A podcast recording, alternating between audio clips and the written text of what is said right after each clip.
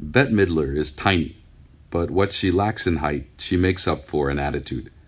She's running late, then suddenly she's not, except, in the end, it turns out she is. There's a PR to meet me in the foyer of Claridge's, and a PR in the hall of the huge suite that her record company has taken over.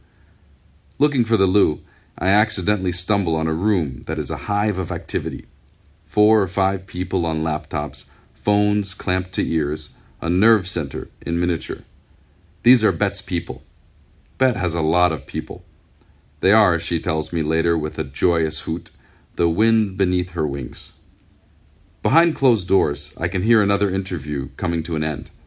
Feel free to make me sound funnier than I actually am, she says. It is a line I suspect she has trotted out many times over the last few days. She is in town to announce her first UK tour in 35 years and to launch a new album.